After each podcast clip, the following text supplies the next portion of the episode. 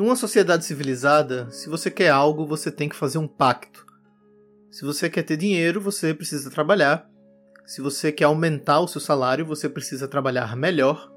Se você quer dirigir, você tem que fazer uma prova que garanta que você sabe o que está fazendo e não vai colocar a vida de ninguém em risco. Tem pacto para tudo. A vida em sociedade ela exige isso. Sejam pactos formais, sejam pactos não escritos. E tem um pacto em particular que é um objeto de interesse meu, que é o pacto do perdão. O pacto do perdão ele é interessante para mim porque é um pacto que eu vejo que é muito difícil de ser seguido da maneira que eu acho que ele deveria ser seguido. Vou lançar uma pergunta aqui para vocês. Vocês já cometeram um grande erro, uma grande pisada de bola no meio do seu grupo, no meio das suas pessoas, nos ambientes que você convive? Se você já cometeu, quanto tempo levou até você ficar confortável perto dessas pessoas novamente? Quanto tempo levou até você ficar confortável com esse erro que você cometeu e que esse erro ficou para trás? O pacto do perdão, ele não é tão fácil assim de cumprir, né? E se a gente faz uma, uma extrapolação social, a gente pode falar um pouco sobre como a gente olha e como a gente trata pessoas que foram presas, por exemplo. Vocês, com certeza absoluta, já passaram por isso ou já ouviram histórias de se afastar, não ter muito contato com uma pessoa X porque aquela pessoa esteve na cadeia.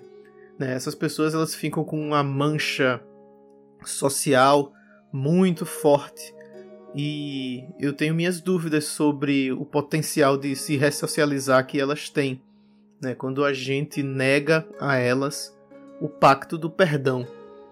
Porque as pessoas esquecem disso, mas cadeia é um ambiente punitivo, mas com o objetivo de lhe ressocializar. Você deveria, num mundo utópico, sair da cadeia preparado para voltar a conviver em sociedade e não repetir mais aquele erro, não romper o pacto social que existe de não roubar, não matar, mas na realidade não é bem assim. Né? Mas vamos, vamos descer um nível um pouco, né? porque se a gente falar de sistema penal e ressocialização, a chance de eu falar bobagem é imensa, porque eu não sou minimamente qualificado para isso. Tudo que eu tenho é a minha própria opinião vamos falar daqueles erros que a gente comete na nossa vida durante o período em que a gente está aprendendo a ser gente, aquele período em que a gente dá todos os vacilos possíveis e evolui ou não com eles.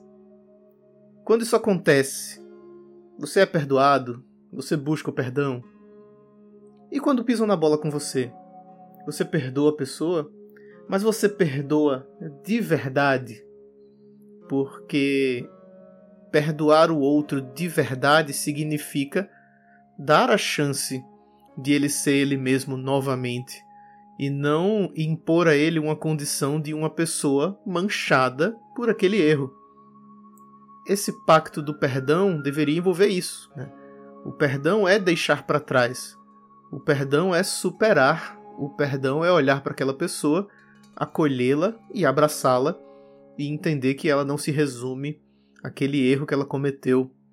Se essa pessoa chegou até você, pediu desculpas, paga pelos erros e hoje é uma pessoa transformada, você tem que dar a chance dela mostrar que ela é isso.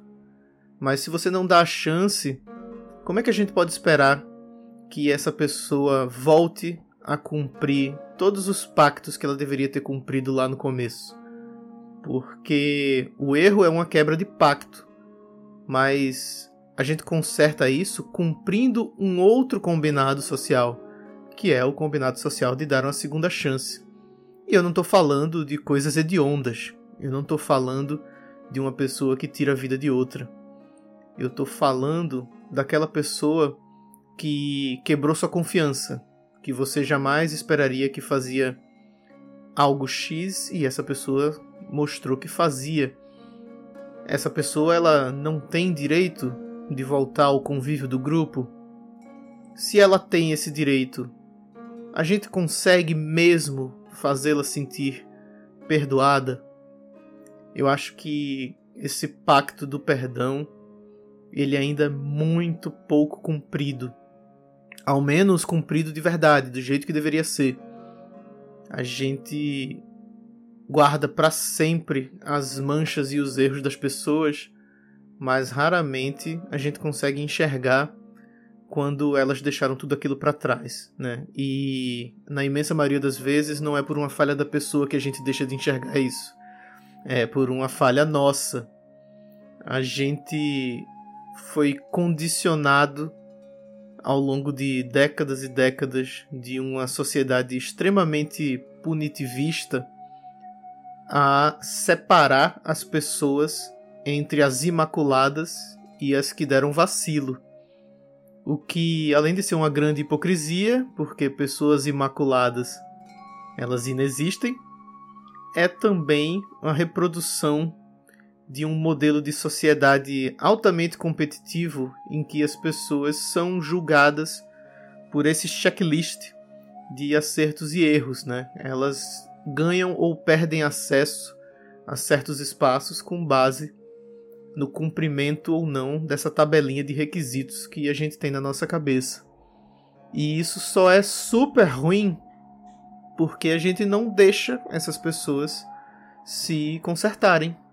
No momento em que a gente nega a elas o perdão verdadeiro, a gente nega a elas a possibilidade, a possibilidade plena de melhorarem. Eu não estou insinuando que a gente deva deixar de ser desconfiado. Eu acho que a desconfiança perante um mundo perigoso é algo necessário para nossa sobrevivência, né? Seja a nossa sobrevivência literal quanto para nossa sobrevivência psíquica. A gente tem que se proteger de todas essas coisas, porque um erro cometido com uma pessoa é, reflete na nossa vida. Essa pessoa pode ter errado diretamente conosco. E isso deixa marcas também, marcas que ninguém pode julgar.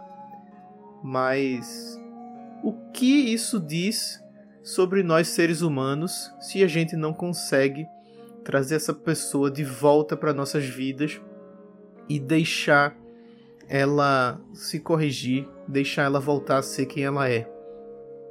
Eu acho que essa é uma reflexão que muitos precisam fazer, eu inclusive, do quanto a gente realmente perdoa essas pessoas. Porque na teoria é tudo belíssimo, mas na prática a gente deixa essas pessoas de fora para sempre. E eu não acho que é assim que a gente constrói o mundo legal que a gente quer viver. Fica aí para vocês essa provocação. Se o pacto do perdão envolve perdoar, então, por favor, perdoem.